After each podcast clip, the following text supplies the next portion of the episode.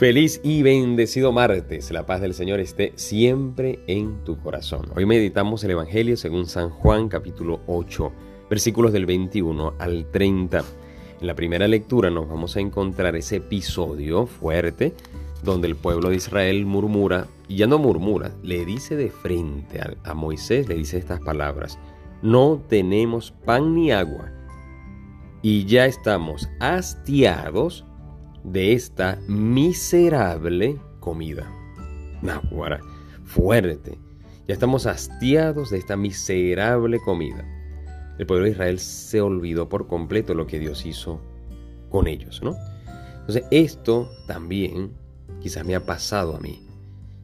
Que estoy hastiado, que estoy, pero no le voy a decir así, estoy hastiado de ti, Señor, pero con mi actitud, con mi antitestimonio y con mi pecado, como dice el Evangelio del día de hoy.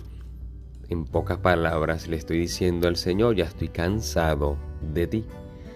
Hoy el Señor, en primer lugar, me, me está animando, me está mostrando otra realidad y que es la realidad misma del cristiano y es dejarnos acompañar por el Señor. Pero ojo con esto, entonces dice la palabra del Señor, el que me envió está conmigo, dice el Señor, y no me ha dejado solo, porque yo hago siempre lo que a Él le agrada. Ah, maravilloso.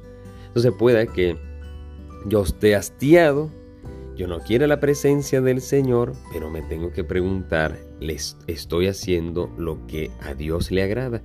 Porque es interesante como cuando yo hago lo que a Dios le agrada, yo tengo una relación maravillosa con el Señor. Pero cuando yo hago lo que a Dios no le agrada, empieza a fastidiarme la presencia de Dios.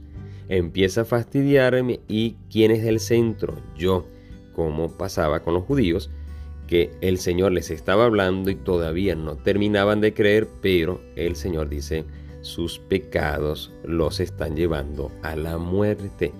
Por eso hoy, tú que me escuchas y me lo digo a mí mismo, vamos de una manera eh, confiada, vamos de una manera abandonada en el Señor, vamos a abandonarnos en Él, confiar en Él. Sí, que tenemos nuestros pecados, tenemos nuestras debilidades, tenemos, bueno, muchísimas cosas, es verdad. Pero no olvidemos que el Señor nos acompaña, no olvidemos que el Señor está con nosotros. No olvidemos y que nos está invitando, por favor, haz lo que le agrada a Dios.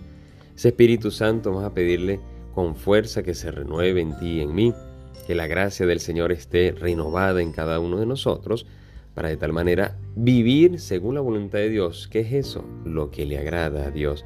Y aceptar su compañía, aceptar su amor y aceptar que Cristo, nuestro amado Jesús, es Dios, viene a salvarme, porque nos ha, nos ha dicho, yo soy. Señor, tú que me conoces, tú que conoces mi corazón, dame la gracia también de no alejarme de ti. Que yo pueda hoy no alejarme, al contrario, sino buscarte y tener la gracia y la felicidad de encontrarte, porque tú me has dicho, quien te busca, te encontrará.